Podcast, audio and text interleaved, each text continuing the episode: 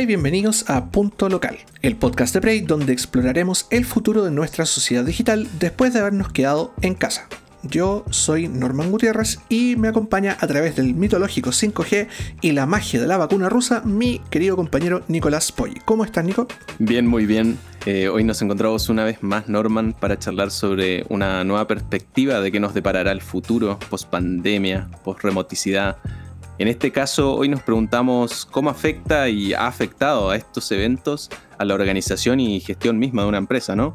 Claro, ya hemos hablado de educación, ya hemos hablado de trabajo, del trabajo pensado del lado de los trabajadores, hemos hablado del retail y ahora nos toca hablar de este tema que básicamente concierne a esas empresas que, como, como decíamos por ahí, no son Google ni Facebook, sino que son el paragón tecnológico de todos los países y que hoy en día se han puesto en alerta porque obviamente la pandemia ha empujado a todas las industrias a quedarse en casa, o a la mayoría que han podido quedarse en casa, y siendo la industria tecnológica una de ellas, pero nos hemos dado cuenta con esta pandemia que, que todo se ha vuelto bastante, bastante difícil y estas industrias en particular han salido bastante, bastante golpeadas. Y cuando decís que nos estamos dando cuenta es casi literalmente porque hoy día traemos el episodio a casa. Nosotros como empresa Prey hemos sufrido muchísimas transformaciones durante esta pandemia, eh, tanto que nos ha afectado culturalmente, en la ubicación de la oficina, cómo trabajamos, cómo nos relacionamos, y han habido cambios estructurales por los cuales hemos tenido que navegar, por así decirlo, o más bien la administración y gestión de la empresa ha tenido que navegar y reorganizarse en el momento. Y por eso mismo, en esta ocasión, eh, nuevamente trayendo el podcast a casa, nos acompaña Carlos Giaconi, CEO de Prey. Eh, Carlos, ¿cómo estás? Hola, bien, aquí estamos, muy bien. ¿Ustedes? Bien por acá, amaneciendo en el oscuro Santiago de esta semana que nos toca. Norman, ¿cómo, cómo vino la mañana? No, bien, bien, bien. Poco fría, como ha sido la tónica de todo este invierno, pero bastante, bastante bien. Excelente. Para empezar bien la nota en, la temática que ya venimos eh, planteando de, entrada, ¿cómo, ¿cómo, estamos transicionando esta pandemia? ¿Qué, es el cambio de una empresa no, no tradicional en, cuanto a lo que vemos quizás en los medios, Facebook, eh, Google, empresas de, mediana a, pequeño tamaño? ¿Cómo transicionamos este periodo, Carlos? ¿Cómo, cómo ves ese cambio? Uf, es, una, es una pregunta que tal vez podríamos contestarla y me imagino que va a ser el foco de la respuesta a esa pregunta en particular en toda esta conversación, pero, pero viéndolo como desde un punto bien macro, eh, inicialmente, como va a empezar la conversación, yo creo que hubo una adopción forzada que muchas empresas no estaban preparadas o incluso estaban reticentes a, tener con respecto a la remoticidad del trabajo. Y por lo que yo he conversado con muchas personas, este ha sido un cambio eh, sorpresivamente positivo para muchos, donde se rompe el paradigma de la presencialidad de los trabajadores en una empresa para poder, de cierta manera, comprobar que el trabajo se realiza.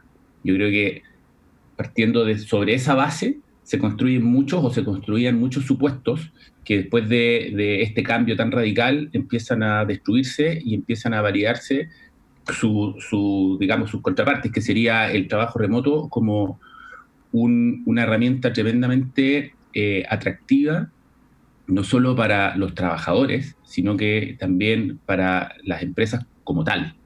Quizás lo más rápido de, entender como consecuencia del, tener que trabajar remoto, que para mí, insisto, es el gran cambio que está generando todo esto que nos está pasando, que estamos viviendo. El primer cambio que yo veo más radical es la, la el aumento de la productividad que se vive estando trabajando desde las casas. Eh, hay tiempos que definitivamente se ahorran partiendo por lo más básico en el análisis, que es el tiempo de desplazamiento, que se ahorran inmediatamente en las ciudades más grandes y cuando las distancias son más largas, por lo tanto, y las ciudades que son más, eh, que, tienen más tráfico, donde los desplazamientos además se hacen lentos, la cantidad de tiempo que se, que se gana para poder dedicarle al, trabajo en vez del desplazamiento es enorme.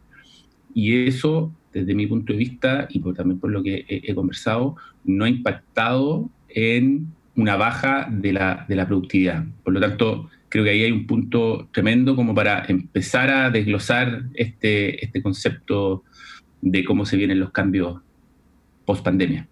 Y eso es lo bueno también de que llevamos ya unos meses metidos en, en, la casa, por así decirlo, entonces estamos viendo los resultados avanzados de lo que quizás al principio se temía o, o uno creería que sería más complicado. En el día cero, quizás pongamos la primera semana de que nos fuimos todos para la casa o que las empresas empezaron a cerrar, fue complicado ese éxodo, el éxodo inicial de la casa a la, eh, de la oficina a la casa. ¿Qué, ¿Qué, preocupaciones salen en el día cero? Yo aquí tengo que hablar por, por Prey por un lado y por lo que observo por el otro, porque afortunadamente nosotros en Prey ya llevamos un buen tiempo con una libertad de trabajo remoto como parte de nuestra dinámica, eh, a diferencia de otras empresas donde eso estaba más restringido, donde habían ciertas libertades pero restringidas. Nosotros en Prey ya estábamos hace varios años trabajando con dinámicas que nos permitían incluir a todos aquellos que decidían estar ese día en particular de manera remota. Por lo tanto, el impacto, creo yo, para nosotros como Prey fue bajo desde el punto de vista laboral, dado que no fue algo tan novedoso o de lo que nos tuviésemos que adaptar mucho en el momento en que fue obligatorio para todos trabajar la casa. Ahora, para las empresas donde no existía esta, esta rutina o esta dinámica de, trabajo remoto previo a la pandemia, supuso un esfuerzo gigantesco, sobre todo me imagino en la generación de confianza, por un lado, de que realmente el trabajo siga a realizar, acompañado de lo que de cierta manera mitiga esa eventual desconfianza que es una gestión remota distinta. Eh, una gestión que probablemente fue mucho más orientada a, en una primera instancia a tener que adaptar dinámicas de reuniones vía videoconferencia para hacer chequeos de, de avance, el tener que posteriormente pasar a buscar herramientas que permitan gestionar eh, el trabajo de las distintas industrias finalmente, que pueden trabajar remota eh, de manera digital, a lo mejor, o, eventualmente digital, pero expandía hacia la remoticidad, una mejor herramienta de gestión que era muy interna, donde, no sé, el seguimiento necesitaba hacerse de manera local, ahora, bueno, hay que empezar a eh, ver cómo gestionamos lo mismo, pero de manera remota, donde cada uno pueda hacer un, un, cada, cada, líder puede hacer un seguimiento también de las actividades y los objetivos de manera remota. Entonces, da la sensación de que eh, esto, en torno a tu pregunta, hay dos, dos, tipos de respuestas. Para aquellos que ya tenían el músculo de, semi-entrenado, que probablemente el impacto fue menor, y para aquellos que se encontraron con esta sorpresa y que tuvieron que partir desde las confianzas hasta adaptar muchas modalidades de trabajo que, se vieron forzados de un día para otro a hacerlo. Yo te doy un ejemplo cercano. Mi señora trabaja en un colegio eh, y ella trabaja en la, coordinación de, todas las profesoras de los cursos de prebásica, es decir, los niños de 4 a 5 años, donde el trabajo con ellos es totalmente presencial.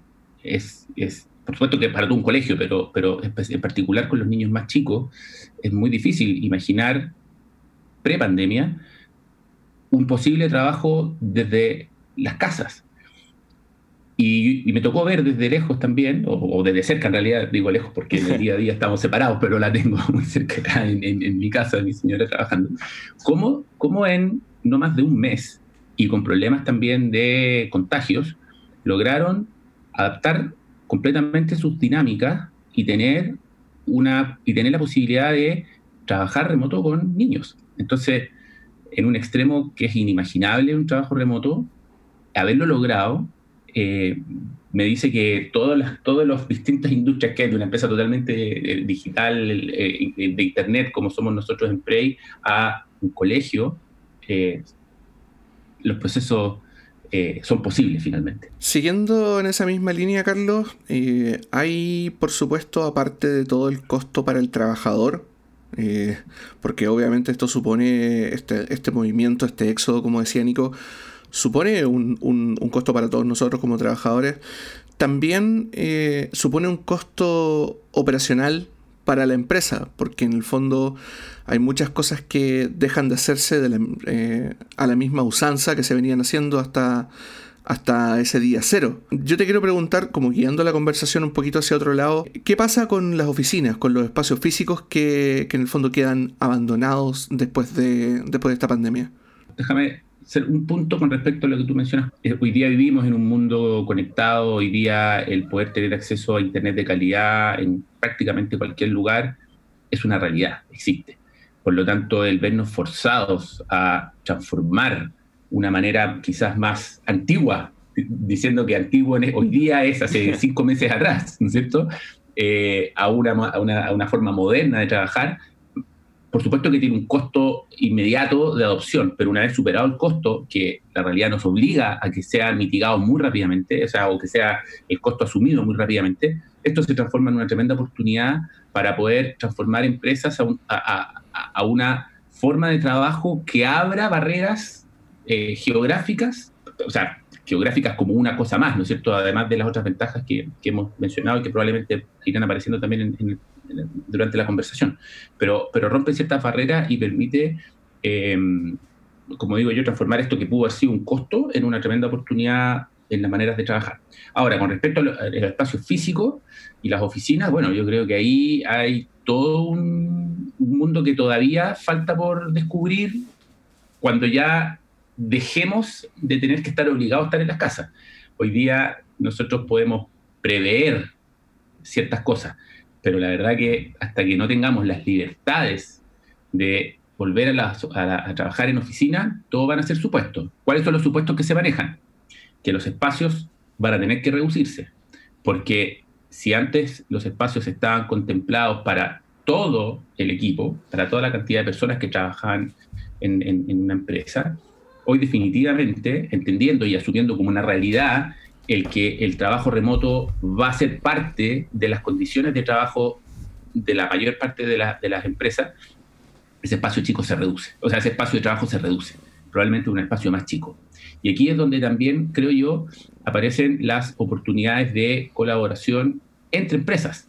Porque al tener espacios que son más de, de paso, más que de estadía, refiero a que antes uno podía tener su escritorio con todas sus cosas porque era el lugar de trabajo. Al transformarse esto en un espacio donde yo tengo un escritorio donde yo puedo poner mi computador para trabajar un día o dos o un par de horas en un día, si es que fuese así, me permite también, como trabajador, la libertad de, o sea, el permitirme no tener el, este, este como uso forzado de un espacio físico asignado para mí, me da la libertad de poder ocupar cualquier espacio. Al, la empresa, al tener esa flexibilidad de poder disponer con espacios que, no están asignados a personas, le da la libertad entonces a la empresa de contar con, con un espacio físico mucho más flexible. Y aquí en estos espacios físicos más flexibles es donde aparecen las oportunidades de coworking, como, como, yo me lo imagino, donde tú puedes tener espacios adaptados para la flexibilidad y para la cultura particular que puedan tener las empresas, pero haciendo uso y aprovechando aquellos espacios comunes que eh, en, otras circunstancias probablemente serían mucho más parte de, un espacio privado, dada la el constante uso y el constante encuentro de todo el equipo en un mismo lugar. Ahora, como los, equipos son más reducidos, se abren estas posibilidades de colaborar también entre distintas empresas que puedan aprovechar espacio en, en layouts que sean bastante más flexibles y, acomodados a una, a, una estadía bastante más esporádica y no continua como es el trabajo pre-pandemia. Totalmente, y eso es en respuesta a, a que también la gente, como dijiste, empezó a descubrir que el modelo funciona o puede funcionar. Entonces el espacio se repiensa. La oficina tradicional tradicional, tradicional, hablando ya casi de más, más para atrás, el objetivo principal era algo más de monitoreo, por así decirlo. Después mutó a ser un espacio social, a tener su, su espacio como de identidad de empresa. Y hoy día cambia nuevamente el foco, decimos, bueno, podemos trabajar remotos, son los equipos que están aptos porque son tecnológicos o tienen la capacidad de estar eh, lejos de, de la oficina, pueden hacerlo, funciona. Entonces, ¿en qué se convierte el espacio de la oficina? ¿Cuál es el rol? ¿Es como colaborativo? Y ahí el cowork es la palabra que está rondando en estos, en, estos años, inclusive, porque ya, bueno, WeWork hizo una, una emplaza al mercado muy, muy fuerte pero también se hablan de otros tipos de espacios fuera de cowork, sino como espacios compartidos, pero como hablamos también en algunas oportunidades eh, privadas, espacios propios, pero como decís, con espacios comunes que quizás no son necesarios todo el tiempo, eh, o espacios como de conferencia que quizás tampoco sean utilizados o valgan la pena tener permanentemente, mientras que el foco de tenerlos es en ocasiones de colaboración, de eventos especiales, porque en el día a día, hoy día ya descubrimos que se puede remotamente. Inclusive en estos momentos de colaboración eh, hemos emplazado metodologías que, que se han aplicado muy bien. Pero vemos este nuevo espacio, el cowork, entonces como la oficina del futuro o, no. Siendo que el cowork puede ser como, como dijimos, que es como un espacio muy, muy abierto en el cual compartís hasta codo a codo con otro lado, o un espacio quizás simplemente que repiense un poco el modelo del edificio en sí, como, podemos ver, no sé, un edificio de oficinas, pero que igual comparte espacios comunes, por así decirlo. Insisto que para mí hoy día es difícil, y yo creo que para cualquiera, poder proyectar cómo realmente va a cambiar esto una vez podamos volver a la normalidad. Pero lo que sí me ha tocado conversar con, distintos emprendedores del mundo tecnológico es que su visión va hacia allá, del uso de, los espacios. Y me incluyo en, esa visión, de ya de, transformar esta, esta, gran oficina donde, como tú bien decías, Nico, uno se juntaba no solo a trabajar, sino que a compartir, a tener eventos privados, a veces eventos extendidos con, con otras empresas, donde también almorzabas con el resto del equipo y compartías, qué sé yo. Entonces, todo ese, ese gran espacio donde, que supone la presencia de todo el equipo, al al transformarse en un espacio que solamente recibe a una parte acotada del equipo, hay muchas cosas que ya son prescindibles porque, porque ya no se van a dar dentro del, supuesto antiguo, que es la posibilidad de que todos estén eh, en algún momento del día en el mismo espacio físico. Por lo tanto, al prescindir de, de, de esos espacios que estaban pensados para dinámicas diarias y solamente considerarlos para dinámicas que van a ser más esporádicas, perfectamente pueden transformarse en espacios comunes que se comparten con otras empresas. Entonces aquí aparecen las, distintas posibilidades de, de, coworking, porque quizás todos conocemos la modalidad WeWork, que es generalmente grandes edificios adaptados con muchas oficinas para que se compartan, o sea, con, con, oficinas de vidrios donde cada, cada, empresa tiene sus espacios físicos digamos, visibles para el resto, en una suerte como de vitrina, y espacios privados que se, que se arriendan por hora, qué sé yo, para poder usarlos para eventos especiales, qué sé yo, reuniones, presentaciones. Ese, es quizás el, el modelo cowork que, que, todos tenemos en la cabeza más conocido, pero hay otros también modelos que son bastante, bastante virtuosos, diría yo, donde, donde tú puedes contratar tu oficina como servicio. Y, es donde, el, donde la empresa proveedora se encarga de juntar a, distintos, a distintas empresas con, bajo el mismo, que tengan el mismo paraguas, me refiero como tipo de industria, en el caso nuestro, una, empresas tecnológicas, en una, superficie donde los espacios comunes se puedan compartir, llámense salas de reuniones, de, un salón de eventos, eventualmente cocina, pero donde es la empresa la que diseña su espacio privado.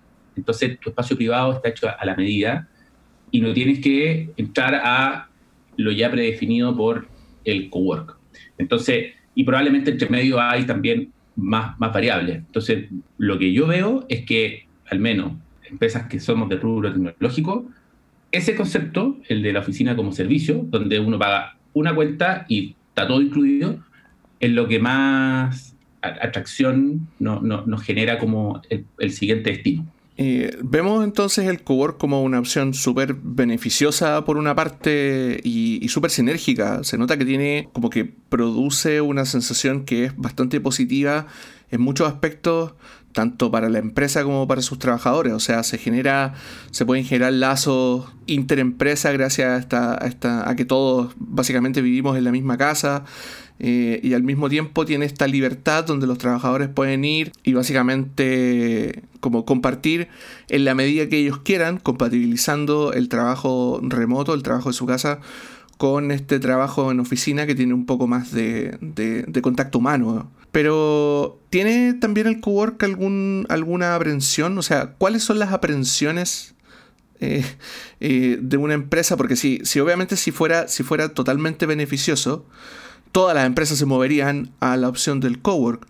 Pero no es así. Entonces, ¿cuál crees tú, Carlos, que son las aprensiones que tienen las empresas para moverse a esta opción que se ve que tiene varios beneficios, pero que no, no, quizás no tiene la atracción necesaria para que todos se muevan a esta estructura. Sí, mira, yo de buenas a primeras, lo primero que, se me ocurre son, son, dos cosas principalmente. Uno es el, tema cultural, porque cuando tú estás obligado a compartir ciertos espacios, creo que lo que puede, a priori, porque no nos ha tocado vivirlo, por lo tanto, de mi experiencia no lo puedo comprobar, pero, pero sí el susto puede ser que eh, hayan contagios, como hay contagios de, entre distintas empresas, que desde el punto de vista de, desde muchos puntos de vista puede ser positivo, a lo mejor desde el punto de vista cultural puede impactar, porque al final eh, cada empresa tiene su propia identidad, su propia cultura. Entonces, al, al no tener quizás eh, fronteras totalmente demarcadas, donde toda la, empresa vive dentro de, una frontera que independiza el aspecto cultural de otra, podría ahí haber un riesgo. Y lo otro que yo veo también como, un posible contra para, para el cowork son aquellas empresas que tienen un uso mucho más eh, eh, exhaustivo de lo que serían los espacios comunes te pongo un ejemplo, si una empresa, sus dinámicas necesitan mucha reunión en salas de reuniones, entonces, bueno, va a suceder que eh, el cowork puede que no resulte porque las salas de reuniones generalmente se comparten. Lo mismo con los auditorios. O qué pasa si es que, no sé, la cocina, por dar un ejemplo, es un espacio de mucha colaboración entre, dentro del equipo, donde se generan las mejores conversaciones y resulta que ahora las oportunidades de cowork que fuerzan a que la cocina sea compartida, o el espacio del café, por ejemplo. Entonces quizás ahí pueden, pueden existir riesgos donde, donde por la necesidad de uso de espacio el cowork no sea compatible. Yo no creo que sea una solución para todos. ¿ah?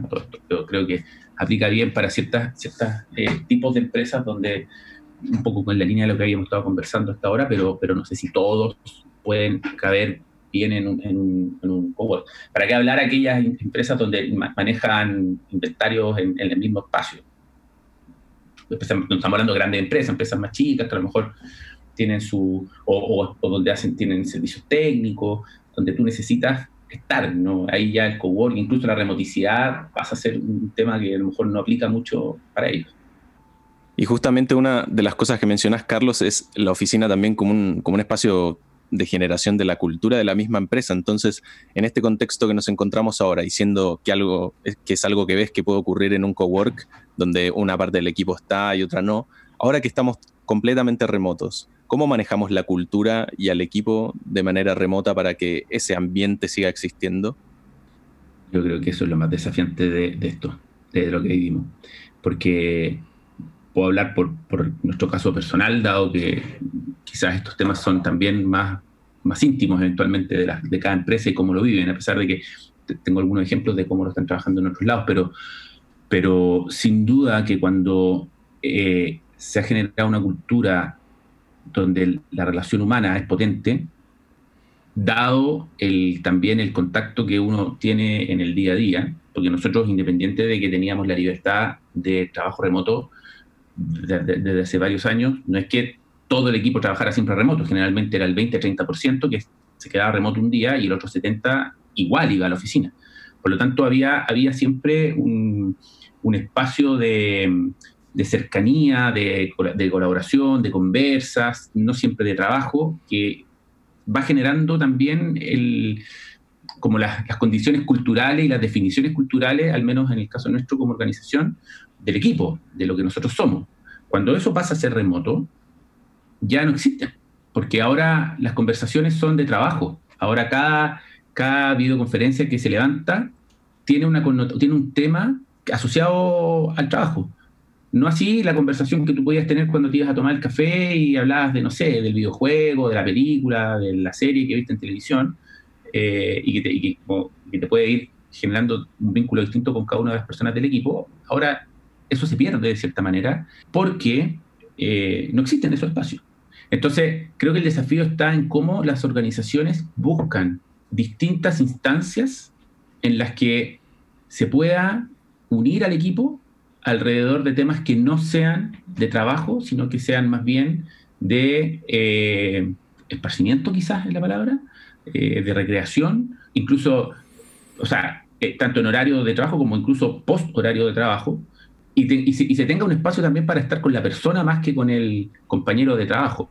En el caso nuestro, quizás todavía nos falta harto por avanzar en esta línea, pero, pero hay ciertas instancias entretenidas que se han ido generando durante el tiempo y que, que yo creo que apuntan a, seguir cuidando la cultura. Nosotros ya desde antes de, la pandemia todos nos juntábamos cada dos viernes a, a tener el famoso GIF eh, inspirado, por no decir copiado, de los inicios de Google, creo que actualmente todavía lo hacen, donde nos juntamos todo el equipo y tenemos un espacio de conversación para repasar ciertas cosas que pueden haber pasado en las últimas dos semanas y temas varios con espacios de confianza y libertad para ponerlos sobre la mesa y conversarlos todos juntos. Entonces, este es un espacio que nos convoca y nos permite no hablar de, temas particulares de la dinámica de trabajo, sino que más bien del equipo en el viernes intercalado hay otra instancia que Norman me va a ayudar con la sigla, pero es DTL. siempre me olvido cuál es el, concepto. No, perfecto, te salió, te salió esta vez. DTL, Drink, Talk, Learn. Eh, perfecto. Donde, eh, bueno, Norman fue el que, el que nos impuso esta, esta dinámica y ha funcionado perfecto. Oye, pero impuso suena un poco. sí, propuso, propuso. propuso y todos la adoptamos. Por ahí mejor, por ahí mejor. Por ahí mejor, perfecto. Propuso y todos adoptamos de manera inmediata y sin reparos. Claro. Eh, que, son, que son espacios de tres minutos donde cada uno tiene que eh, contarle al resto del equipo, es voluntario, los que quieren van, eh, de algún tema en específico de su dominio y con ciertas restricciones interesantes, como que si te pasas del tiempo, tienes que tomar un trago de, de lo que tengas a mano. lo cual lo hace muy divertido porque frente a la imposibilidad de estar viendo un cronómetro, eh, están todos atentos no solo a la presentación, sino que al timer para avisarle que se pasó de tiempo y que tiene que pagar penitencia. Eh, así también extra, extra actividad como formal de play, hemos transformado también grupitos que eh, se juntan en hora de almuerzo a jugar videojuegos. Videojuegos bien sencillos, pero también bien entretenidos y que son bien de de espacios donde, donde, donde puedes estar reunidos conversando y jugando al mismo tiempo. Entonces, son, son pequeñas cosas que dentro de la remoticidad y con el ingenio y la creatividad van permitiendo conectar al equipo y, lograr que, que, se vinculen, insisto, más allá del ámbito laboral. Esto yo lo estoy enfocando más bien al tema cultural de lo que significa la relación entre las personas. Eh, hay otros formas también de entender la cultura, como, eh, qué sé yo, la manera en que, en que por ejemplo, las, culturas que están mucho más asociadas a los valores de la organización, donde, eh, qué sé yo, está el valor de la responsabilidad, el valor del foco del cliente, el del compañerismo, de la honestidad. Y bueno, eso probablemente en las, eh, no debiesen verse tan afectados porque tiene que ver más bien con la manera en que se disponen hacia el trabajo, no tanto hacia el compañero. Entonces, creo que, o, a la persona que tienes como compañero de trabajo. Entonces, a mí me parece que lo más desafiante es cómo se mantiene un equipo de personas eh, en una relación cercana a pesar de la distancia. Yo no sé, Carlos, si estoy tan de acuerdo con la apreciación sobre los valores específicos que no están necesariamente enfocados al, grupo. Eh, en el fondo, por ejemplo, eh, el hecho de trabajar, o sea, de mover el trabajo hacia una interacción que se hace solamente a través de canales virtuales, eh, puede quizá llegar a resentir el, algunas de las, algunos de los valores que tienen las empresas. Y no, lo digo especialmente por Prey, sino que porque eventualmente todos los, todas las interacciones que, que, dejan de estar a través de un canal cercano o directo en el fondo, terminan resintiéndose o, pueden tener, más que terminar resintiéndose inevitablemente, pueden estar en peligro, creo yo, porque dejas de tener una interacción que es humana y directa y pasa a ser totalmente virtual. No, eso sin, sin, duda que lo, que más hoy día atenta contra las dinámicas pre-pandemia es la comunicación. Eh, persona a persona, en vivo. Porque eso se suple también bastante con las herramientas de colaboración, como lo son Slack, Mattermost, entre los más conocidos, que cuando tú logras transformar esas comunicaciones, y siempre en el contexto de trabajo, a, lo que tú eh, quizás antes conversabas con alguien a, algo que, ha escrito, incluso hasta tiene beneficios, porque está registrado y es visible para todo el resto, a diferencia de una conversación que puede quedar entre dos y que nadie más se entera. Por lo tanto, quizás, eh, quizás hay un desafío de transformar esas comunicaciones a una plataforma, una herramienta que antes no tenías, y, y, eso sí, estoy de acuerdo, pero yo veo más que lo que, lo que se vería sacrificado es la comunicación más que necesariamente la cultura. Te pongo el ejemplo, ejemplo simple de lo que puede ser un valor. Foco en cliente. Eh, el foco en cliente, cuando tú tomas decisiones y, es el valor lo que te ayuda a veces a destrabar una, una discusión, definiendo eh, el destino de, digamos, de esa decisión, siempre va a ser lo mejor para tu cliente. Esta conversación la puedes tener en persona, en una sala de reuniones, o la puedes tener virtual, en una videoconferencia, y en teoría siempre debiese condicionar el resultado y, la mejor decisión posible que toma el equipo.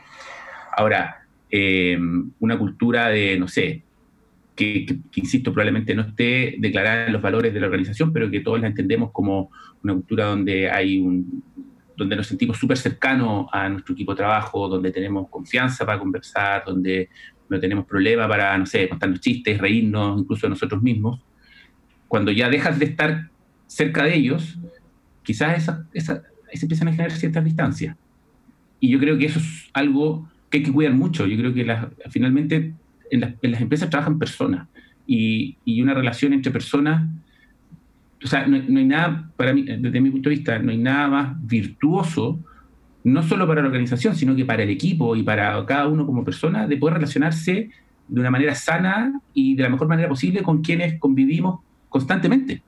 Entonces, eh, como yo lo veo, el riesgo está ahí, en que el distanciamiento físico haga que ciertos vínculos se pierdan y finalmente las personas con las que tú trabajas sean eso, solo tus compañeros de trabajo, donde cada uno tiene un rol dentro de una empresa, más que incluso el amigo, que podría ser cuando te toca estar mucho más cerca de alguien en, el día a día. Claro, al final el, el contexto afecta mucho. El, marco en el cual uno, uno se desenvuelve te, cambia mucho la categorización de, lo que estás haciendo, con quién lo estás haciendo. La barrera virtual igual existe, por así decirlo, en, este momento. Eh, hasta el punto de, claro, la, cámara, la cámara da, aunque sea un poco de calidez, inclusive en este momento que no, no puedo tener la cámara, y, es extraño porque, claro, mi cara fija sonriendo y no, y no, no, no, da un acercamiento puntual. Em, pero, bueno, como, como vos decís, al final eh, en este momento lo estamos viviendo en vivo. Es, es una adaptación que, que, se está dando mes, mes a mes, eh, a medida de que aparecen los problemas que quizás no aparecen en el día cero, eh, que poniéndolo así en un ejemplo muy, muy, muy simple, es uno en la primera semana no extraña la casa cuando se va, por así decirlo, pero a los cinco meses, seis meses, la cosa empieza a cambiar, porque también el espacio en el cual te desenvolves y, tu zona de confort cambia, y, bueno, ahí el contexto cambia, por lo que también totalmente de acuerdo con, con esto de ver cómo, cómo se cuida. Es, un proceso muy, muy interesante además y, y, ver las oportunidades que empiezan a salir, porque la creatividad acá está Claro, y, yo creo que no es un problema insalvable. Yo no creo que sea como un daño colateral del cual tenemos que asumir y listo, y ya no vamos a poder tener nunca una organización donde eh, la relación entre personas sea como era antes. No, yo creo que, eh, como tú bien dices, Nico, ahí es donde tiene que primar la creatividad y, la flexibilidad también de las personas tomadores de decisiones en las organizaciones para que también se permitan eh, esto, diversos tipos de experimentos que ayuden a que esa, esa, interacción no se pierda. Otro ejemplo, eh, nosotros no lo tenemos, no lo hacemos en Prey, eventualmente lo haremos en algún momento, pero por ejemplo para los que usan Slack, que saben que hay muchas aplicaciones dando vuelta que se pueden integrar dentro de Slack, eh, existe una, si la memoria no me falla, se llama Donut, que hace encuentros uno a uno random durante, no sé, entiendo que se configura, pero a ti te, una vez a la semana te genera un encuentro uno a uno con otra persona del equipo y te obliga a conversar temas, probablemente con una pauta de cosas que no tienen nada que ver con el trabajo. Entonces, también son oportunidades, porque a lo mejor, incluso estando físicamente, tampoco por temas de incluso dinámica, podrían ser personas con las que a lo mejor se encuentren más distantes y que no se encuentran en un espacio físico, pero que al espacio virtual podrían verse obligados a hacerlo y conocerse más aún. Entonces, yo creo que puede ser un daño, insisto, puede ser un, problema del cual todavía no todos hayamos podido hacernos cargo de la mejor forma, pero creo que de todas maneras hay instrumentos para hacerse cargo. Bueno, Carlos, yo te quiero llevar un poquito más a lo general. Eh, hemos hablado como de, los problemas súper puntuales que se dan como, como dentro de la oficina con, con, este cambio, con esta pandemia, pero, pero hablemos un poquito más de la industria, porque obviamente no, acá en Prey y obviamente en, en toda la industria tecnológica no estamos solos, somos, somos un grupo, somos un clan, en el fondo, de gente que, que se tuvo que ir a sus casas a trabajar en estos, en estos proyectos tecnológicos en diferentes áreas, por supuesto. Pero, pero obviamente, pensando en Latinoamérica, no, quiero centrarme necesariamente en Chile, que es el ejemplo que todos relativamente conocemos, pero en general en Latinoamérica se da que nuestra industria tecnológica eh, funciona como si estuviéramos, por ejemplo, si, pensamos en el, en, el, ejemplo del auto, funciona como, en, como va en, el, tercera, siendo que si uno mira a Silicon Valley, por ejemplo, es una industria que va en quinta o en sexta, eh, que, va, que funciona muy aceleradamente, muy rápidamente, con movimientos de capital muy, muy grandes. Eh, y pasa que acá en Latinoamérica tenemos, tenemos obviamente pocas empresas que han llegado a ese nivel de acelerado o con altos volúmenes de inversión. Entonces obviamente esta coyuntura nos pegó a todos, pero especialmente a Latinoamérica que no funciona tan rápido, eh, de una manera bien, bien especial. ¿Cómo tú crees que para la industria tecnológica se atrasa un poco el ritmo con respecto al, ritmo, uno, que veníamos llevando hasta este momento y dos, al ritmo que sigue teniendo Silicon Valley hasta el día de hoy? Yo, yo lo veo al revés. Yo creo que más que atrasar, esta es una oportunidad para acelerar. Desde el punto de vista de que la, la remoticidad, al instalarse como, como un elemento más o una herramienta más dentro de lo que es el trabajo como una práctica común, acerca las distancias. Por lo tanto, si despejamos las variables del mercado, que puede estar más lento, las empresas tecnológicas que a lo mejor proveen servicios a clientes que hoy día están muy afectados por, la pandemia y que por lo tanto han perdido capacidad de pago, dejando de lado esos tipos de industrias que sin duda pueden estar viéndose afectadas por esta, esta desaceleración económica, que eso es global, no, no es solamente en Latinoamérica, hay el mundo afectado por, producto del, virus. Por lo tanto, dejando de lado a, aquellos que están afectados no por, no por la remoticidad, sino que por su mercado en particular, el resto tenemos una tremenda oportunidad. El, ejemplo que tú mismo das, Silicon Valley, es un ecosistema de emprendimiento que está requete contra maduro, el, mundo de los inversionistas de riesgo está, está, lleno y, prácticamente no se consigue un, un inicio de, una, de un nuevo emprendimiento si no es por medio capital. Nosotros en Latinoamérica estamos un poco más atrasados al respecto y me parece que eh, igual hay un tema de madurez de cómo también los inversionistas locales van, van soltando ciertas amarras con respecto a el riesgo que, que, conlleva su título, ¿no es cierto? Inversionistas de riesgo, y entender de que, claro, que hoy día eh, probablemente eh, tienen que ser más arriesgados en, en, lo que son las inversiones, porque definitivamente, eh, y, si, y, si, no, no serían de riesgo, existe la posibilidad de que las empresas no vuelen. Por lo tanto, hay un tema de, de, maduración del ecosistema que yo creo que como Latinoamérica vamos avanzando, cada vez hay más casos de éxito, hay cada vez más volúmenes de inversión que están llegando a las empresas y eso, y, y no solamente de capitales latinoamericanos, incluso de capitales que vienen de, Estados Unidos. Entonces, sin duda se están, se están generando, se están pasando cosas buenas que yo creo que producto de la pandemia debiesen tender a acelerarse, quizás por un principio bastante simple.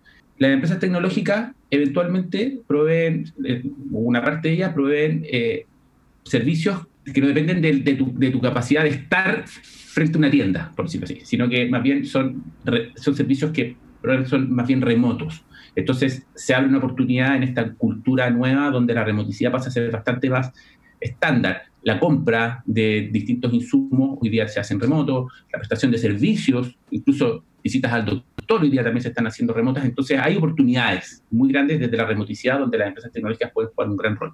Y por otro lado, al acortar estas distancias, por, insisto, por, el, por la remoticidad, tenemos quizás barreras que se bajan, como la del riesgo que puede tener para a lo mejor un inversionista que está a miles de kilómetros de algún emprendedor en, en latinoamericano. Estoy pensando en un inversionista de Estados Unidos que a lo mejor antes decía, no, yo no invierto en empresas que no estén a, no sé, a una pedaleada en bicicleta de distancia para yo poder ir al directorio. Eh, quizás hoy día están más cerca que una pedalía en bicicleta, están en, su escritorio, están en la posibilidad de tener un directorio con la empresa en la que invirtieron. Entonces, eh, eso a las empresas que estamos lejos del, ecosistema americano nos abre posibilidades, porque claramente eh, ya no es tan necesario tener que viajar eh, para reunirte con quienes lo ameriten en las instancias que ameriten. Totalmente, al fin y al cabo, como hablamos en, otros episodios, eh, se abre el mercado en muchos sentidos. Se abre el mercado para los trabajadores que pueden estar trabajando en cualquier lado, se abre, no, no que se abre la flexibilidad, sino que es casi que nos obliga a flexibilizar ciertos espacios tradicionales como la medicina, eh, la educación, parte también de los capítulos anteriores, el retail que, está flexibilizándose a la fuerza, otros que empiezan a abrir igualmente, como eh, hay espacios que se están cuestionando y eso puede generar oportunidades claramente y sin lugar a duda. Eh, esperemos también que sea el, mismo empuje que, lleve a, los nuevos, tanto como inversionistas como emprendedores, a, tratar de agarrar estos espacios, porque muchos tampoco están generados aún. Eh, totalmente de acuerdo, Nico. Yo creo que esto es lo que creo que todos hemos leído en, estos tiempos, al menos desde el punto de vista de lo que son las oportunidades de, de emprendimiento. Cuando se remueven tanto, en este caso el mundo, claramente se levantan un mar de oportunidades. La forma de vivir cambió, la forma de trabajar cambió. En cuatro meses es todo distinto. Eh, para muchos, para, para, la gran cantidad de personas. Eh, y, y, con muchas cosas que, llegaron para quedarse.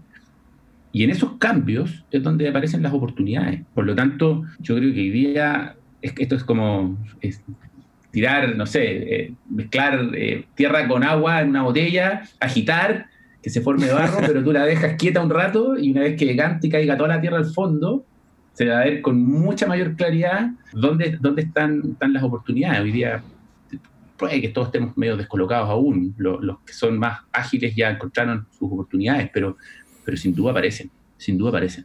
Excelente. Carlos, muchísimas gracias por tu presencia hoy día. Fue una, charla muy bacán. Esperamos tenerte quizás pronto en, otra oportunidad con otra temática, otros invitados. Feliz, Nico. Les agradezco mucho, no solo por la invitación de hoy, sino que también por la iniciativa. Me parece que están haciendo una súper, en Chile decimos pega, a lo que en Argentina le dirían laburo. que están haciendo una, una muy buena pega y yo creo que algo muy valioso también para la comunidad, el poder compartir distintos puntos de vista de lo que hoy está pasando en este punto local eh, moderno que, estamos viviendo. Así que lo felicito, lo felicito, gracias por la invitación y nada, también ha sido una muy entretenida conversación.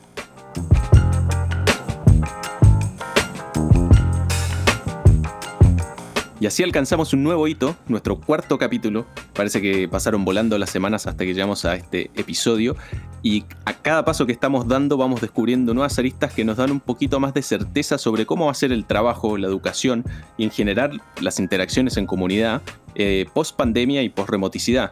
Eh, de momento concepto con el cual estamos más conectados es que la flexibilización de todos estos espacios va a ser lo más importante para lo que viene. Justamente esa palabra, flexibilización, es, creo yo, el punto de contacto en común que tienen prácticamente todos los temas que hemos, que hemos tocado hasta el momento. Y en el fondo también es un reflejo de cómo nuestra propia sociedad y las estructuras que hemos armado nosotros como sociedad se han ido adaptando precisamente a esto. Pero para no, obviamente, no adelantar mucho más, lo vamos a dejar hasta aquí. Nosotros, por supuesto, nos despedimos, sin antes recordarles que pueden escuchar Punto Local en su plataforma de podcast favorita, ya sea Spotify, Apple Podcasts, Google Podcasts y ahora Tuning a través de Amazon Alexa. Además, pueden entrar, por supuesto, a preyproject.com, donde además de escuchar los hasta ahora cuatro episodios de Punto Local, pueden también proteger todos sus equipos con Prey.